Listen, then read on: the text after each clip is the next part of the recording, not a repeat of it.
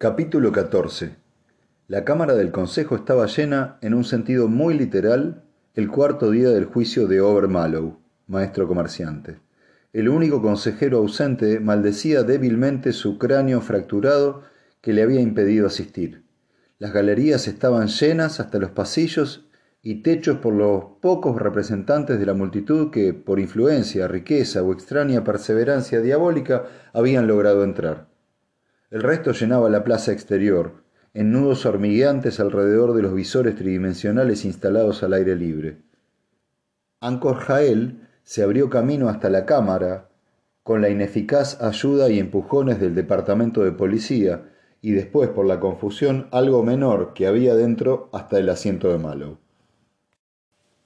Mallow se volvió con alivio. Por Seldon, ha llegado usted por los pelos. ¿Lo tiene?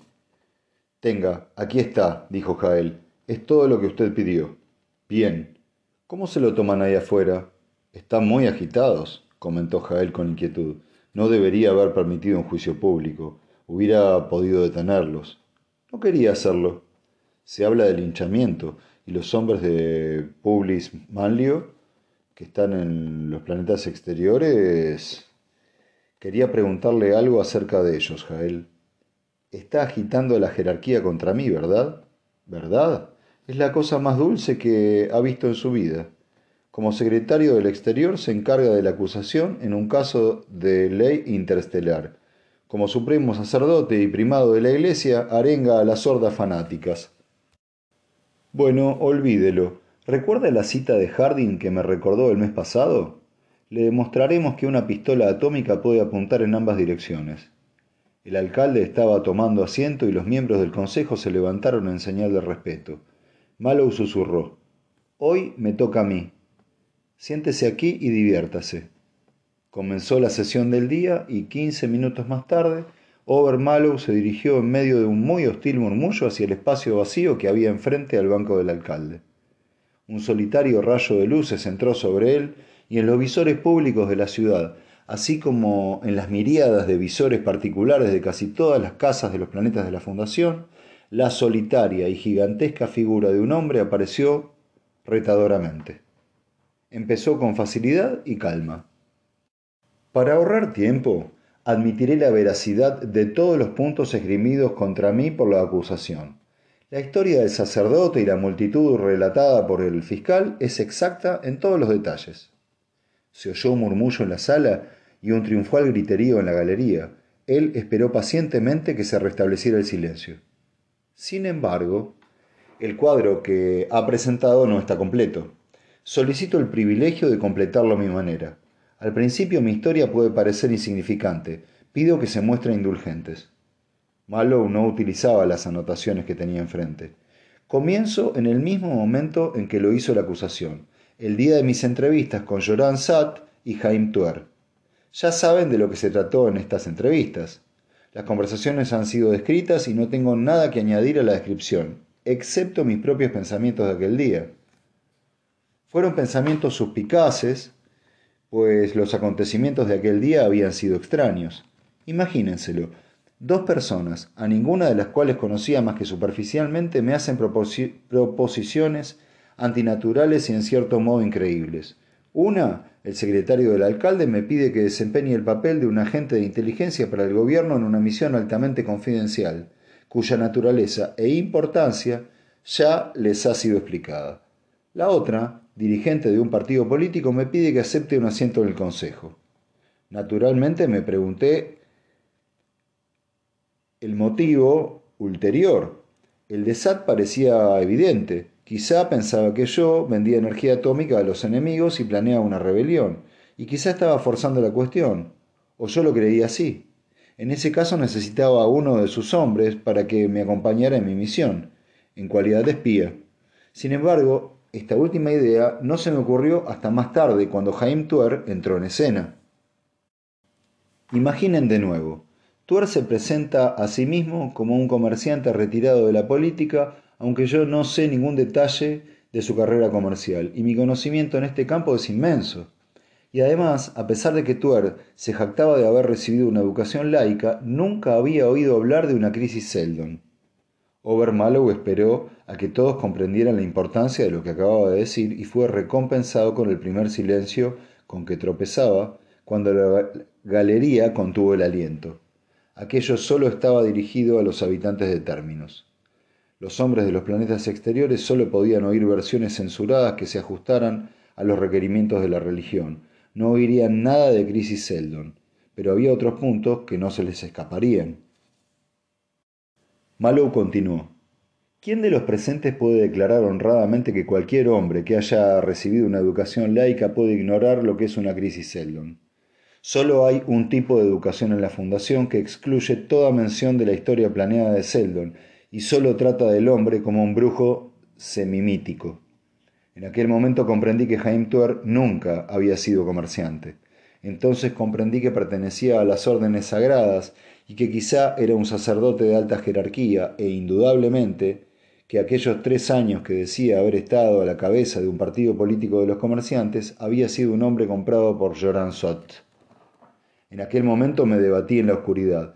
No conocía los propósitos de Sat a mi respecto, pero puesto que parecía darme cuerda deliberadamente, le proporcioné diversas visiones de mi propia cosecha.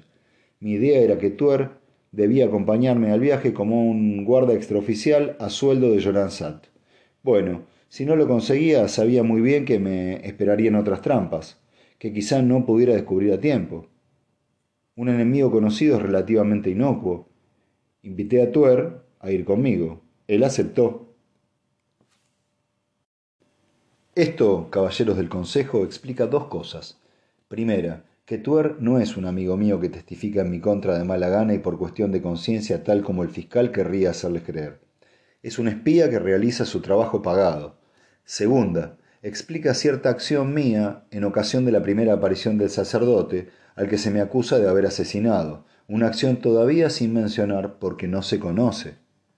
Se produjo un murmullo de agitación en el consejo. Mallow se aclaró teatralmente la garganta y continuó. Me disgusta describir lo que sentí cuando me dijeron que teníamos un misionero refugiado a bordo. Incluso me disgusta recordarlo. Esencialmente me invadió una enorme incertidumbre. El suceso me pareció en aquel momento una jugada de SAT y sobrepasó mi comprensión y cálculos. Estaba completamente a oscuras podía hacer una cosa. Me deshice de Tuer durante cinco minutos enviándolo en busca de mis oficiales. En su ausencia, monté un receptor de grabación visual para que todo lo que sucediera se conservase para un estudio futuro. Esto se debía a la esperanza, la oscura pero seria esperanza, de que lo que me confundió entonces se tornara claro al revisarlo. Desde entonces debo de haber visto esta grabación visual unas cincuenta veces. La tengo aquí y repetirá su función por quincuagésima vez delante de ustedes. El alcalde reclamó monótonamente orden cuando la sala perdió su equilibrio y la galería rugió. En cinco millones de hogares de términos, excitados observadores se acercaron aún más a sus aparatos de televisión y en el propio banco de la acusación Joran Sat meneó la cabeza fríamente hacia el nervioso supremo sacerdote, mientras sus ojos contemplaban fijamente el rostro de Mallow. El centro de la sala fue despejado y las luces disminuyeron de intensidad. Ancor Jael, desde su banco de la izquierda, hizo los ajustes necesarios y con un chasquido preliminar una escena surgió ante la vista, en color, en tres dimensiones, con todos los atributos de la vida excepto la vida misma. El misionero, confuso y derrotado, estaba en pie entre el teniente y el sargento. Mallow esperaba silenciosamente y los hombres entraron, con Tuer en la retaguardia. La conversación se repitió palabra por palabra. El sargento fue disciplinado y el misionero interrogado. La multitud apareció, sus alaridos pudieron oírse y el reverendo George Parma hizo su desesperada apelación. Mallow sacó su pistola y el misionero, mientras le sacaba le sacaban a rastras, levantó los brazos en un enloquecido juramento final y apareció una diminuta luz que se desvaneció enseguida. La escena terminaba con los oficiales horrorizados por la situación, mientras Tuer se tapaba las orejas con las manos y Malo guardaba tranquilamente la pistola. Las luces volvieron a encenderse, el espacio vacío del centro de la habitación ya no estaba aparentemente lleno. Mallow, el verdadero Mallow del presente, prosiguió la narración. El incidente, como han visto, es exactamente como la acusación lo ha presentado en la superficie. Se lo explicaré en dos palabras. Las emociones de Jaime Tuer a lo largo de toda la escena revelan claramente una educación religiosa. Aquel mismo día hice observar a Tuer algunas incongruencias en el episodio. Le pregunté de dónde venía el misionero, estando como estábamos en medio de una zona casi desolada. También le pregunté de dónde venía la gente, cuando la ciudad más próxima estaba a 150 kilómetros. La acusación no ha dado importancia a estas cuestiones, ni a otros puntos, por ejemplo el curioso punto de la evidente peculiaridad de George Parma. Un misionero en Corel, arriesgando la vida en desafío tanto de las leyes corelianas como de las leyes de la Fundación, se pasea con un hábito sacerdotal muy nuevo y totalmente inconfundible. Hay algo extraño en eso. Entonces supuse que el misionero era el cómplice inconsciente del Comodoro, que le utilizaba para tratar de lanzarnos a un acto de agresión claramente ilegal que justificara por ley su consiguiente destrucción de nuestra nave, de nuestra nave y de nosotros. La acusación ha previsto esta justificación de mis acciones. Han esperado que explicara que la seguridad de mi nave, mi tripulación, mi misma misión, estaban en entredicho y que no podían ser sacrificadas por un hombre y más cuando este hombre hubiera sido destruido de todos modos, con nosotros o sin nosotros replican murmurando sobre el honor de la fundación y la necesidad de defender nuestra dignidad con objeto de mantener nuestra ascendencia. Sin embargo, por alguna extraña razón, la acusación ha pasado por alto al mismo George Parma como persona. No ha aportado ningún detalle acerca de él, ni su lugar de nacimiento, ni su educación, ni ningún detalle de su historia precedente. La explicación de esto también aclarará las incongruencias que he señalado en la grabación visual que acaban de ver. Las dos cosas están relacionadas. La acusación no ha facilitado ningún detalle acerca de George Parma, porque no puede. La escena que han visto en la grabación visual parecía falsa porque George Parma era falso. Nunca hubo un George Parma. Todo este juicio es la mayor farsa que se ha elaborado nunca sobre un tema que nunca ha existido. Una vez más tuvo que esperar a que se apagaran los murmullos. Dijo lentamente, voy a mostrarles la ampliación de una de las tomas de la grabación visual. Hablará por sí misma. Apague las luces otra vez, Jael. La sala quedó oscura y el aire vacío se llenó de nuevo con figuras heladas en una ilusión cerúlea y espectral. Los oficiales de la estrella lejana volvieron a sus actitudes rígidas e impasibles. Apareció una pistola en la rígida mano de Mallow, a su izquierda el reverendo George Parma, captado en mitad de un grito. Elevaba sus brazos hacia el cielo, mientras las mangas se deslizaban por el antebrazo. Y en la mano del misionero había aquel pequeño destello que en el pase anterior había relampagueado y desaparecido. Ahora era un brillo permanente. No aparten la mirada de esa luz que lleva en la mano, exclamó Malo desde las sombras. Amplíe esta imagen, Jael. El cuadro creció rápidamente.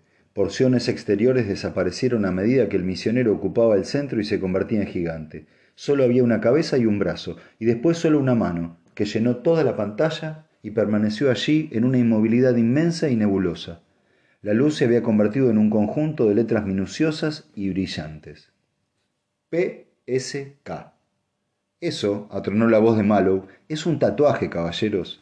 Bajó la luz ordinaria es invisible, pero a la luz ultravioleta, con la cual inundé la habitación al tomar esta grabación visual, destaca en alto relieve. Admito que es un ingenuo método de identificación secreta, pero en Corel, donde no se encuentra la luz ultravioleta en todas las esquinas, da resultado. Incluso en nuestra nave la detección fue accidental. Quizá alguno de ustedes ya haya adivinado qué significa PSK. George Parma conocía muy bien su jerga sacerdotal y realizó su trabajo magníficamente. ¿Dónde la había aprendido y cómo? No lo sé, pero PSK quiere decir Policía Secreta Coreliana. Malo gritó sobre el tumulto rugiendo contra el alboroto. Tengo una prueba colateral en forma de documentos procedentes de Corel, que puedo presentar al Consejo si es necesario. ¿Dónde está ahora el caso de acusación? ya han hecho y repetido la monstruosa sugerencia de que yo debería haber luchado a favor del misionero en desafío de la ley y sacrificado mi misión, mi nave y yo mismo por el honor de la fundación. Pero hacerlo por un impostor? ¿Tendría que haberlo hecho por un agente secreto coreliano, entrenado en los ornamentos y los tópicos que probablemente aprendió con un exiliado anacroentiano? ¿Iban a hacerme caer Joran Sat y Pablis Manlio en una trampa estúpida y odiosa? Su voz enrojecida se desvaneció en un fondo informe de una multitud enloquecida. Le levantaron a hombros y le condujeron al banco del alcalde. Por las ventanas veía un torrente de hombres que acudían a la plaza para sumarse a los miles que ya estaban allí. Mallow miró a su alrededor en busca de Ancor Jael, pero era imposible encontrar un solo rostro en la incoherencia de la masa. Lentamente fue dándose cuenta de un grito rítmico y repetido, que se dilataba a partir de un pequeño comienzo y ya tenía un latido de locura. Larga vida, Mallow, larga vida, Mallow, larga vida, Mallow.